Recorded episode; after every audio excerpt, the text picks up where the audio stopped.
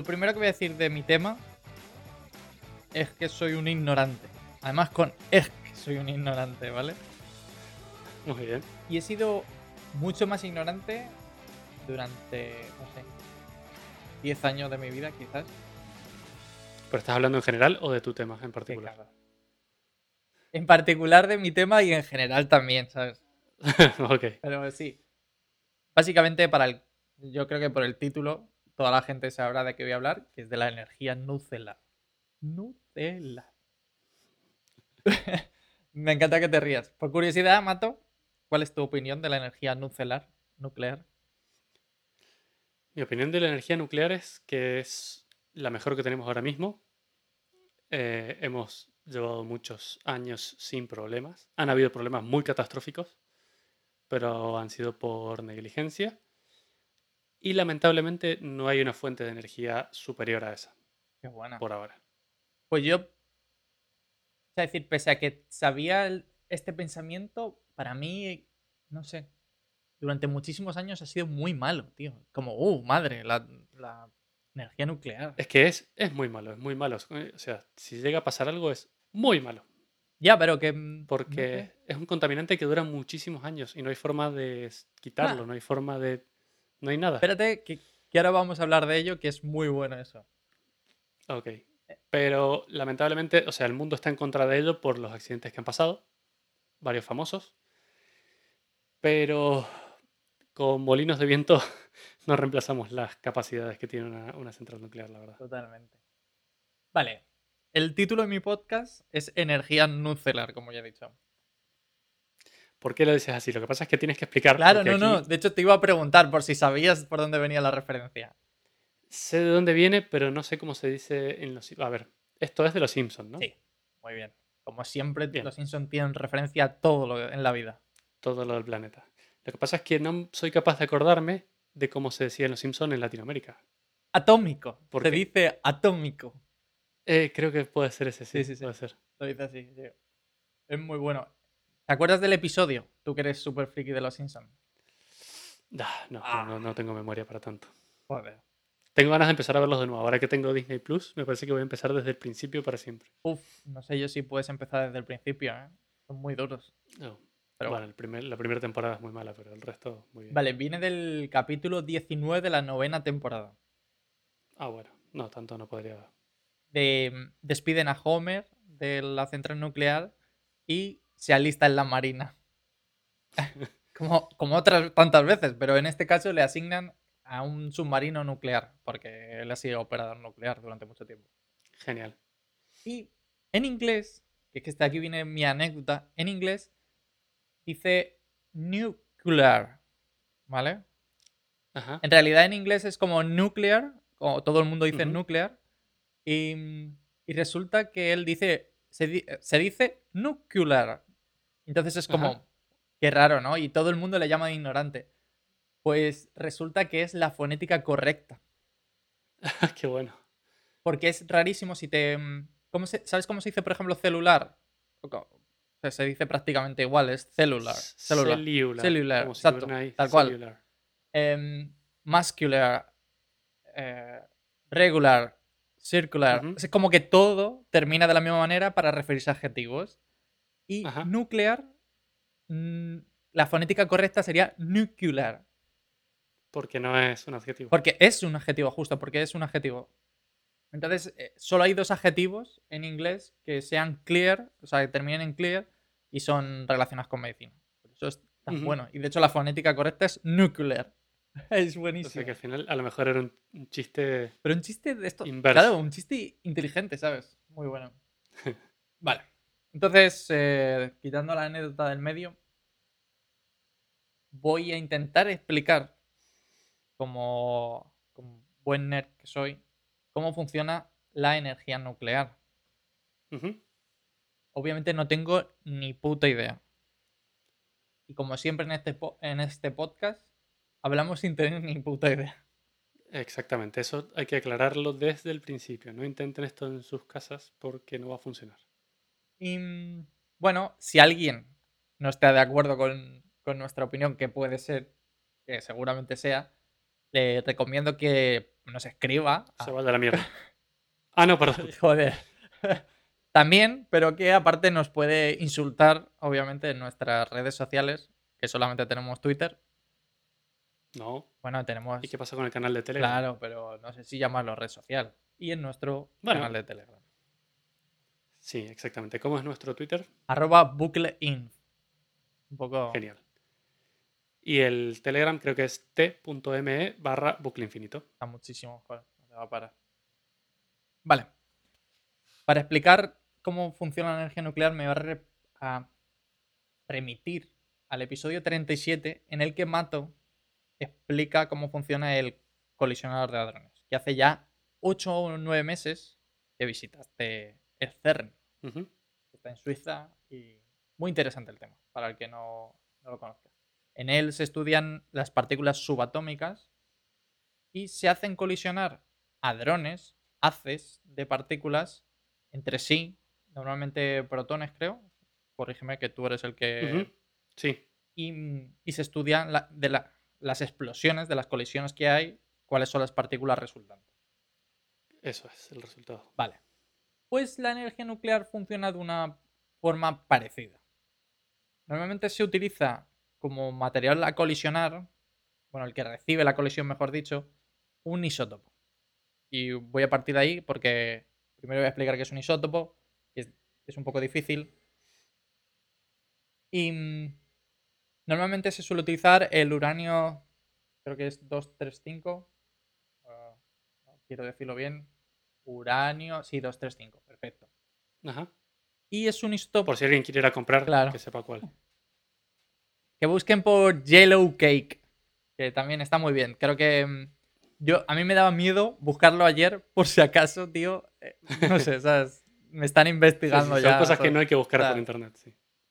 Pero bueno, el, el tema está que un isótopo, ¿vale? Es un material que no es estable, no es estable de base.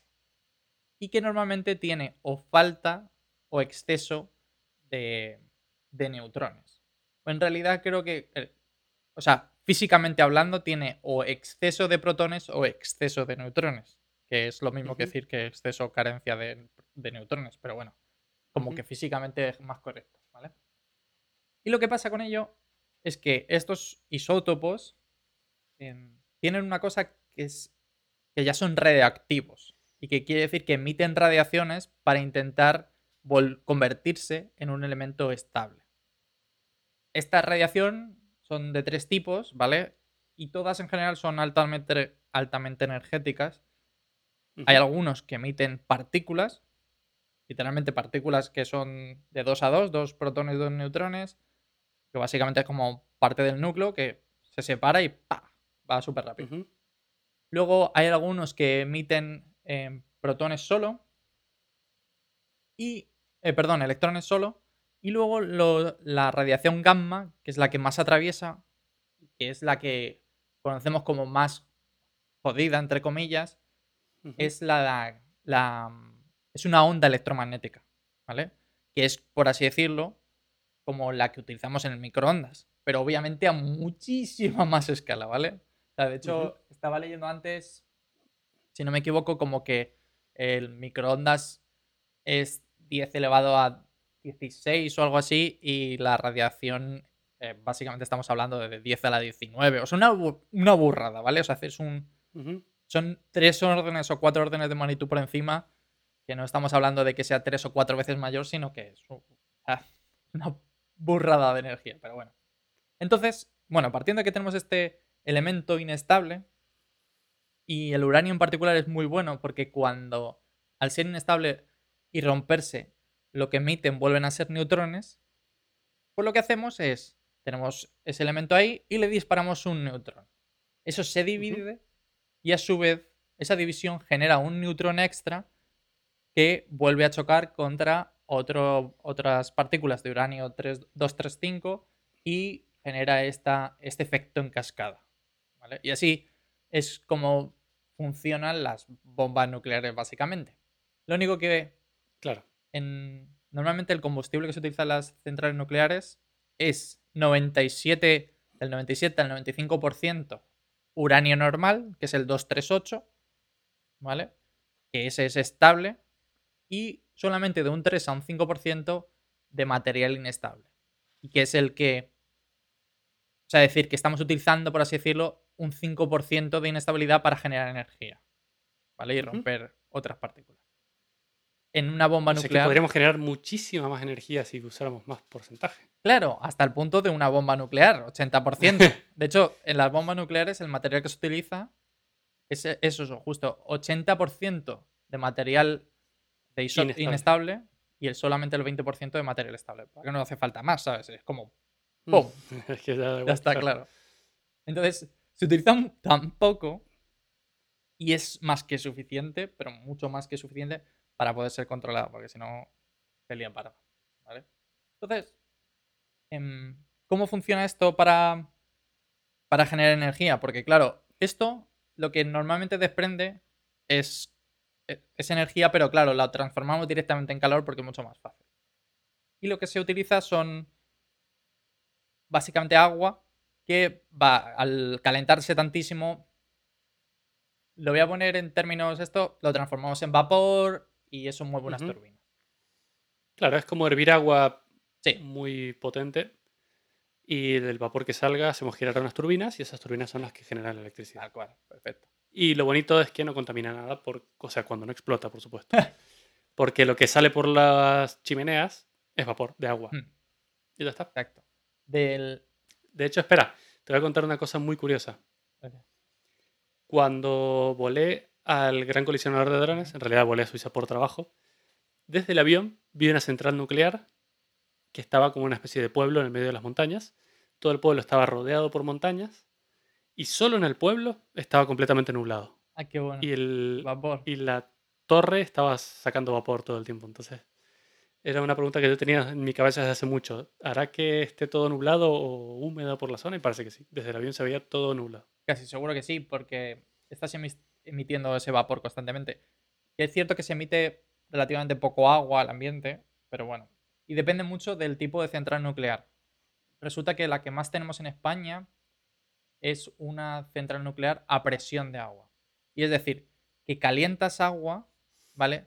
Pero al estar a presión, que es una burrada, creo que estamos hablando de 135, 138 atmósferas, ¿vale? Eso es una puta burrada y que por eso son un poco más inseguras que las nuevas, em, se utiliza para que este agua no se evapore directamente. Claro, circulará por un- una tubería y volverá a algún depósito. Tal cual. Y lo que estás haciendo, porque el problema del agua que está en contacto con, el, con los núcleos, eh, con el núcleo del reactor, es que em, recibe partículas radiactivas y entonces ese agua no es del todo saludable, ¿vale? Sí. Entonces Ideal, Claro. claro. estarías, si evaporase directamente ese agua y no se, no se filtrase adecuadamente, pues estarías esparciendo partículas radiactivas por el entorno y con su correspondiente contaminación radiactiva, que es una Ujú. putada. Em, vale, entonces las nuevas sí que utilizan una serie de filtros y que al estar... Perdón, se me, se me ha pasado. Se, se pone en presión y eso calientas tú otro, otro circuito de agua que está, está a presión, o sea, presión ambiente y ese da igual porque no está en contacto directo con el agua del, del Con el agua contaminada. Los nuevos, como estaba diciendo, utilizan el propio agua, pero pasan una serie de filtros que limpian y que solamente dejan un vapor, ¿cómo le decían? Un vapor sin humedad y tal para las turbinas. Lo cual, Vapor sin humedad. sí, vapor sin humedad. No sé cómo mierdas es exactamente. Me parece muy loco. pregunta, no sé. Pero, Agua sin agua. claro, pero es un vapor sin humedad y mueve las turbinas.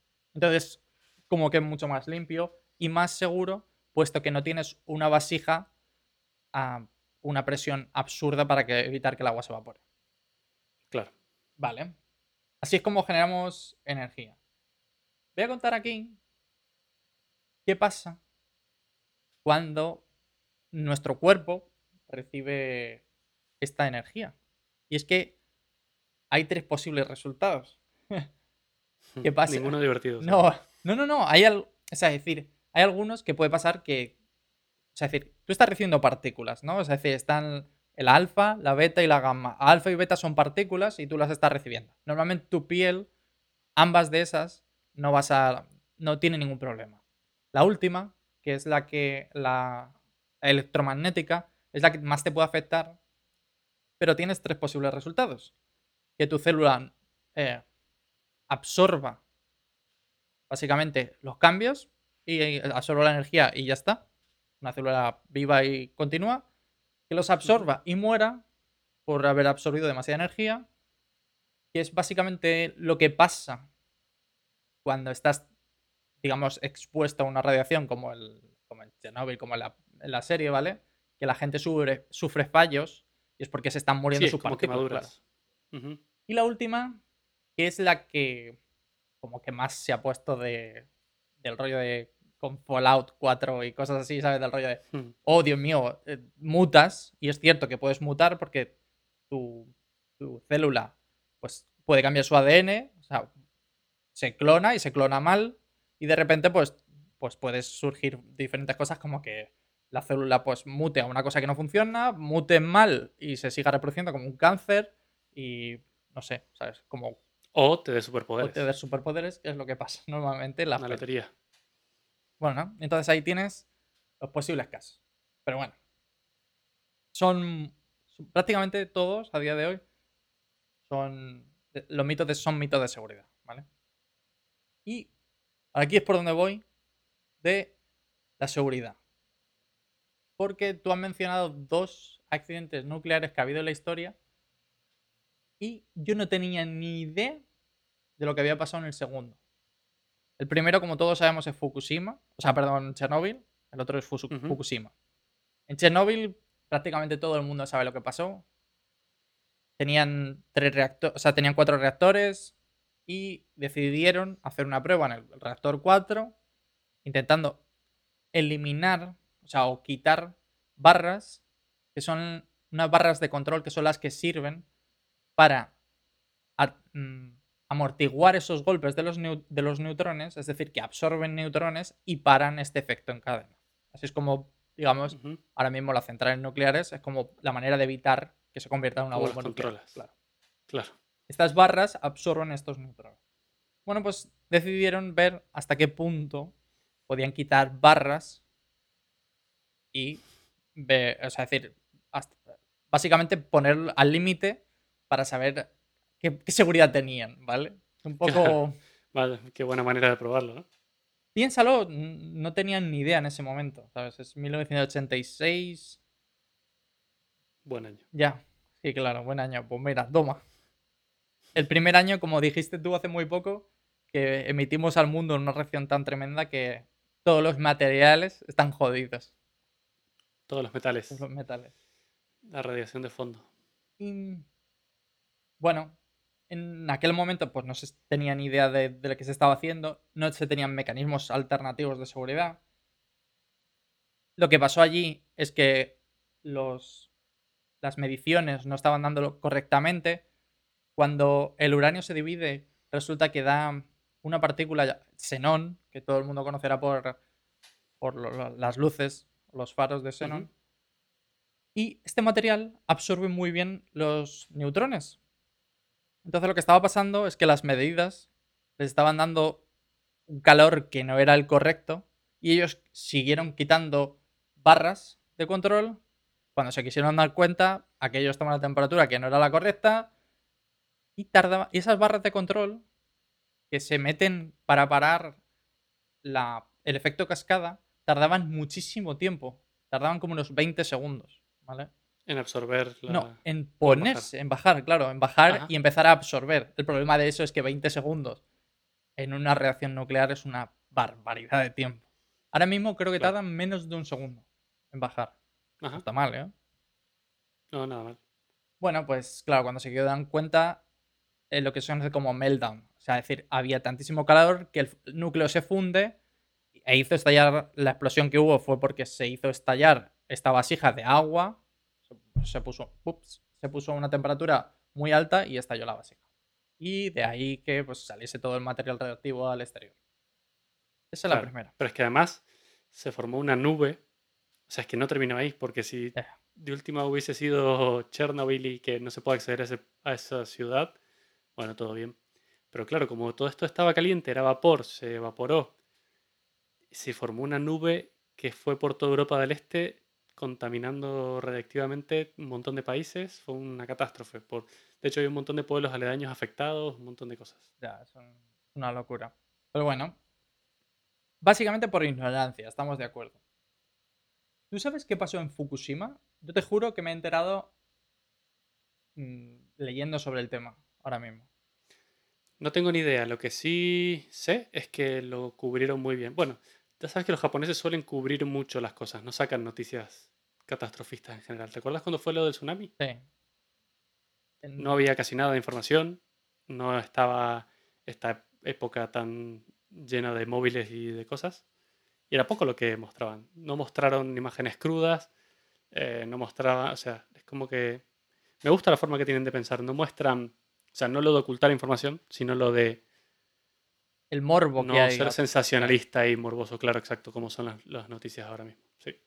Pues resulta que lo que pasó en Fukushima, vale, uno de los problemas que tienen las centrales nucleares y que se les pone como medida de seguridad, como problema de seguridad, mejor dicho, es que necesitan energía de fuera en caso de un fallo en el reactor. ¿Vale? Porque el agua que está en el circuito junto al reactor se tiene que, tiene que circular para que no exista este meltdown, ¿no? O sea, decir, no, exista, no se derrita, ¿no? Como está a tanta presión, tienes que hacer circular el agua para que se caliente otro agua, porque si no, al final, básicamente el reactor no se enfría y entonces ahí es donde se derrite y se va todo a tomar por culo otra vez. Claro. Entonces, lo que pasó en Fukushima es que la central, al recibir el tsunami, automáticamente todos los reactores que tenían seis se pararon. ¿Vale? Tres estaban parados y otros tres no. Esos tres que estaban funcionando se pararon automática como medida de seguridad, porque, hostia, un terremoto de casi nueve puntos en la escala Richter pues es un huevo. Se paran. Pero obviamente, aunque se paren, el material sigue siendo reactivo, radiactivo, ¿vale? O sea, sigue emitiendo energía. Y tú tienes que pararlos con las barras de control y además enfriarlo. Bueno, pues el agua dejó de circular. Porque ese agua que está dentro del núcleo dejó de circular. Porque no tenían. No tenía energía. Las no había bombas de energía. ¿Vale? Las. Existe un mecanismo alternativo. Que es lo que tenían ellos, que son unos motores diésel para hacer circular el agua. Pero nadie esperaba que una ola de 14 metros inundase los, los motores diésel. Y estos dejaron de funcionar. efectivamente. Y por eso. Nada, que nadie había pensado en eso. Claro, nadie había pensado que, podría haber una ola de 14 metros que inundase los motores diésel. Eso y tantísimo tiempo sin energía hicieron que los tres reactores que estaban funcionando se derritiesen completamente. Y ahí el accidente. tres. Tres. O sea, una catástrofe gigante. Sí, de hecho es la mayor catástrofe nuclear de la historia. Al principio se pensó que solamente se, se, había corrompido un poco la vasija y tal, pero no, fue un completo, eh, lo que se conoce como meltdown de los, de los reactores. Te cagas. Qué loco. Y eso, bueno, se sabe que en, bueno, yo sé que en Chernobyl han hecho como un cofre de, de cemento para tapar todo, incluso la parte interior todavía está completamente contaminada, no se puede acceder ahí ni loco. Eh, han metido unos robots hace poco para analizar cosas y ver los niveles si estaban bajando. Efectivamente están bajando los niveles de radioactividad, pero lleva mucho tiempo. Pero en Fukushima no tengo idea de cuáles son las medidas que han tomado para... Tal cual, los mismos. el primero que se hizo fue un cofre alrededor de, del mar, porque estaba, de hecho, estaba, esta central utilizaba el agua del mar para, para enfriar.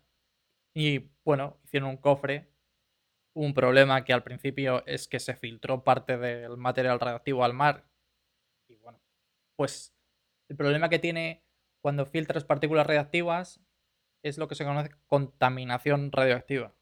Hay, un, una pequeña diferencia que es la radiación como tal, que es lo que emite el, el material radioactivo, pero cuando hay partículas que se expanden se conoce como contaminación radioactiva.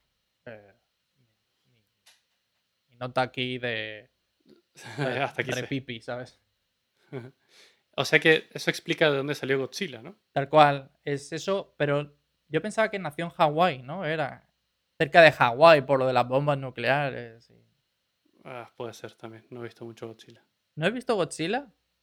He visto mil Godzillas, pero no tengo la historia en la mente. Qué vergüenza. Pero bueno, eso es lo que pasó. Y yo no tenía ni idea, pero claro, todo esto ha llevado que los protocolos de emergencia tengan en cuenta una serie de cosas que no se tenían hasta ese momento, ¿no? O sea, ya creo que fue hace nueve años, en 2011, pues bueno, está bien que, que ya se tengan en cuenta una serie de cosas como que, por ejemplo, en España existe un o sea, una unidad de emergencia que en caso de que todo lo que tienen falle, ¿vale? Que además de tener, ahora aparte de tener motores diésel, tienen un, como una especie de pack de baterías para mover el agua, pues también existe una unidad que está en Madrid que tiene una serie de eh, motores eh, diésel extra que se los pueden llevar por avión en menos de 24 horas, que no está mal. Ah, qué bien. Entonces, como que después de todo eso, es muy difícil que pase algo, ¿vale? Pero bueno, nunca se sabe. Y el, otro, Sí. claro, y el otro mito, que yo no tenía tanta idea, es el de los residuos, que es el que más me habían metido miedo a mí cuando yo estaba en el colegio, por ejemplo. No sé, que a ti te suenará también que esto podía... suena algo de residuos nucleares y por eso la, la gente no quiere que instalen más centrales, pero no sé exactamente de qué se trata el tema. Bueno, pues a mí me parece curioso, porque yo no tenía ni idea de todo esto. ¿Cuántos residuos nucleares crees que se generan en España al año? Es que no sé ni qué son los residuos nucleares, Ah, no sé ni vale, perdón. vienen. Este material radioactivo, cuando se va partiendo una y otra vez y una y otra vez, ¿vale? Llega un momento que se vuelven materiales estables. Y que, o sea, por mucho que tires un, neutrín, un neutrón, ¿vale? Pues no hace nada, no genera energía porque no estás partiendo partículas, ¿vale? Esa O sea que deja de ser radioactivo, se puede decir. Tal cual. O sea, no deja de ser radiactivo, perdón, porque hay parte que no se va a dejar de emitir nunca, pero el, material que hay deja de ser inestable, deja de ser isótopos, ¿vale? Entonces, por mucho que lances neutrones, no vas a liberar energía. Como que has gastado la pila, por así decirlo. Claro. Vale, ese material, cuando ya está gastado, es el que tienes que guardar porque sigue emitiendo esta radiación. ¿Vale? O sea, es decir, es como una especie de. De hecho, el material que se utiliza es muy chiquitito, como una pila pequeña, y entonces lo tienes que guardar porque sigue emitiendo estas radiaciones. Para que te hagas una idea, lo más básico es con, con una hoja de papel de aluminio, te puedes quitar las radiaciones alfa y beta para que te hagas una idea. La otra, la gamma, es donde tienen que montar ya la, la leche padre de montar un, un este de hormigón o cemento alrededor. Claro. Entonces, te tienes que llevar este material a un sitio en, en estos bidones típicos con el simbolito nuclear, Con ¿vale? el símbolo. Claro. Y te lo llevas a... Los que se caen del camión justo. y- Claro, y un cosas. verde y pa- desprende luz. en la oscuridad. Claro. Sí. Entonces te llevas eso como a un depósito, básicamente. Bueno, pues estos residuos son ínfimos, ¿vale? Ínfimos. Te voy a decir cuánta mierda a nivel urbano, ¿eh? Que es el. Seguramente es el segundo que menos, eh, que menos mierda emite. A nivel urbano, ¿cuánta mierda piensas que generamos los humanos en España? Demasiada. Yo, yo soy el encargado en casa de sacar la basura y me, es, es preocupante la cantidad de basura que generamos solo dos personas por día. Es preocupante. No, no te quiero dar ningún número porque no tengo idea, pero lo que yo saco de mi casa No tiene es nombre, ¿no? un montón. No tiene nombre. Y mira que reciclo, ¿eh? Reciclo cristal, reciclo cartón, reciclo orgánico, envases y luego el resto. O sea, hago todo lo que se puede hacer, pero así todo me parece preocupante. Sí, yo también y genero un millón de mierda. Hmm. Vale. Al año en España se generan 50 millones de toneladas. Buah, 50 basura. millones de toneladas. Es una puta burrada. Es que son números que no tienen, o sea, no, no tengo manera de De imaginar, claro. Claro, O sea, tanta mierda junta. eso Es imposible. claro. Vale. Pues al año en España se generan tan solo, y digo tan solo entre comillas, 2.160 toneladas de material de residuos radioactivos. Ajá. Vamos, quedaría, Bueno, no sé, estoy echando cuentas, como unas 100 veces, eh, 250 veces más o menos, al año el material Ujú. radiactivo para que fuese eh, igual. Y no, Equiparable. soy gilipollas y no sé hacer cuentas. Son 50 millones entre 2.160 millones. Perdón, 2.100 dos- 2.160.000. Pues da para 25 Por eso grabamos. veces, efectivamente. 25 veces menos de, de residuos nucleares. Es decir, que es muy limpio, ¿vale? De hecho, la huella de carbono está por debajo prácticamente del- de cualquier mecanismo o energía renovable, para que te hagas una idea. Sí, es que no es una cuestión de qué cantidad generamos de, de residuos, sino la cuestión es de que no hay otra alternativa. Las energías renovables son lo mejor, pero con una presa y con un par de molinos de viento no le das de comer a una ciudad entera de la escala de Madrid, por ejemplo. Entonces, a mí me encantaría que hubiera alguna otra manera, pero lamentablemente esta es la única por ahora. Hay otra cosa que me gusta mucho, y es que, y lo has mencionado muy brevemente, es que la energía nuclear se usa para cosas geniales como submarinos Sí. o satélites. Mm. Claro, es la única Hay manera. un satélite, el Voyager, que lo lanzamos, no me acuerdo, hace como Oh. 20 años, pensando que la misión había terminado dos años después, y hasta hace muy poquito seguía enviando imágenes. ¿Por qué? Porque es un satélite nuclear. Entonces tiene energía casi infinita, Casi infinita, pero justo. bueno, casi infinita. Un submarino nuclear creo que puede pasar, o sea, muchísimo tiempo debajo del agua. Creo que por una cuestión de oxígeno y de víveres y de cosas no puede pasar más de tres meses. Pero, pero tres meses abajo del agua sin conectarse a nada. Te cagas, O sea, ¿eh? ya, ya me gustaría a mí tener una batería nuclear en el teléfono. Sería la leche, tío. No tener que estar Sí. todo el puto día enganchado a la, a la Claro. red.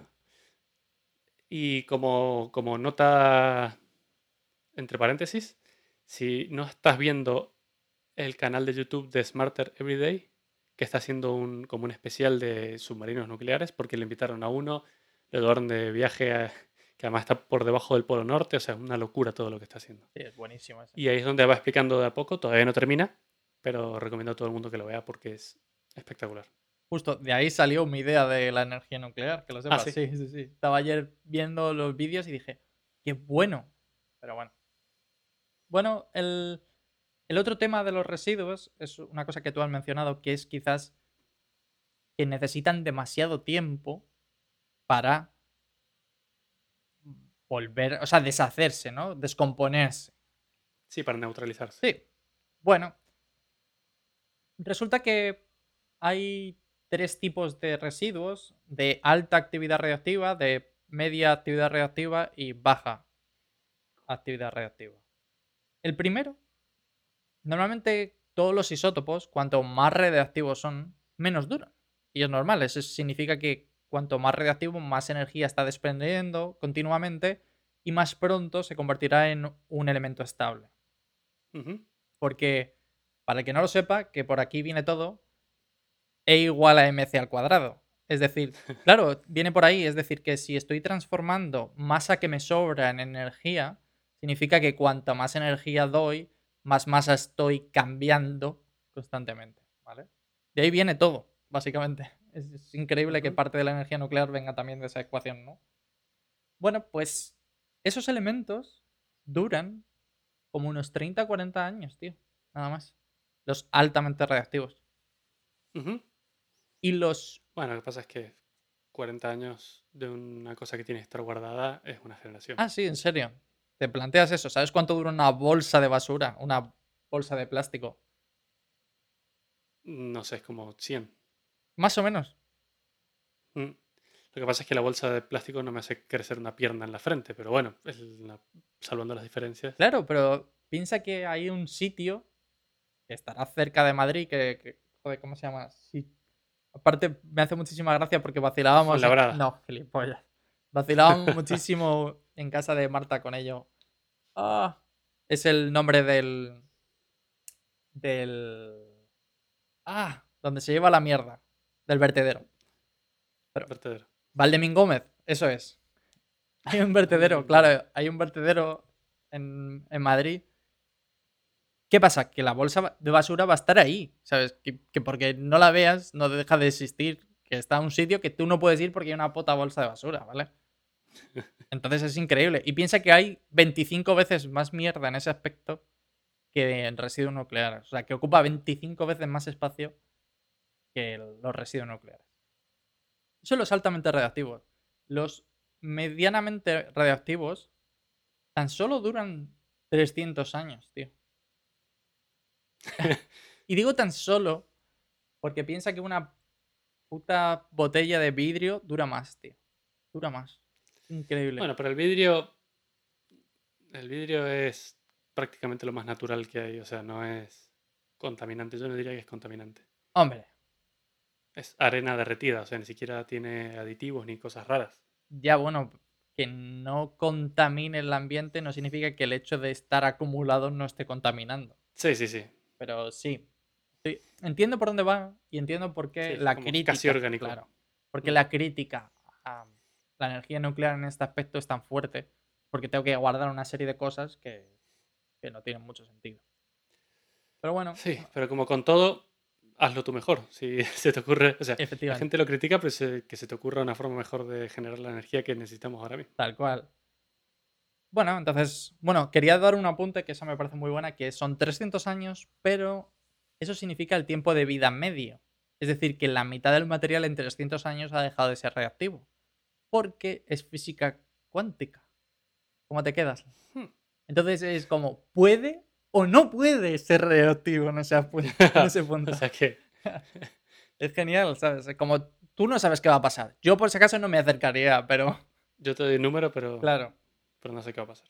Es como todas las vidas medias de los elementos son cuánticos, es decir, que puede o no perecer el elemento en ese tiempo, ¿sabes? Bueno, entonces está gracioso.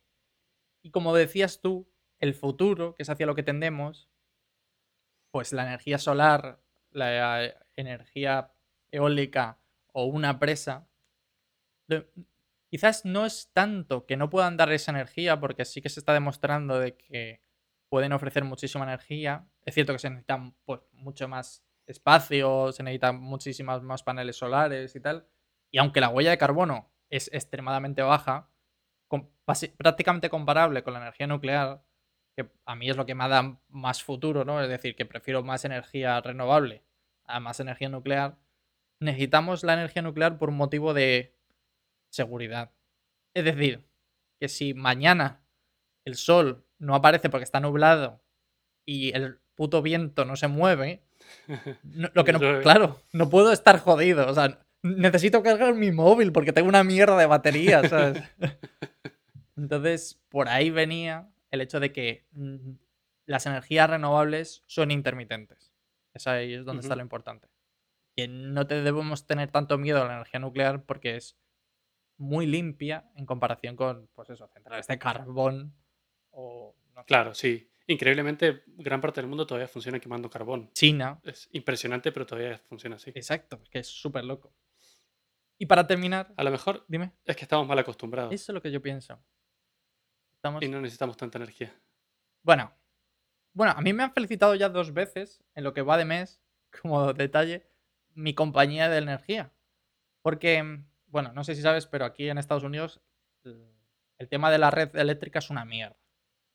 Y cuando las cosas se calientan, porque tienen que pasar demasiada energía, porque la gente está tirando el aire acondicionado y tal, pues en vez de reventar los transformadores, como ya ha pasado, lo que está haciendo la compañía energética es que está cortando aleatoriamente, ¿vale? Ciertos barrios, en plan rollo, por vosotros, dos horas sin electricidad.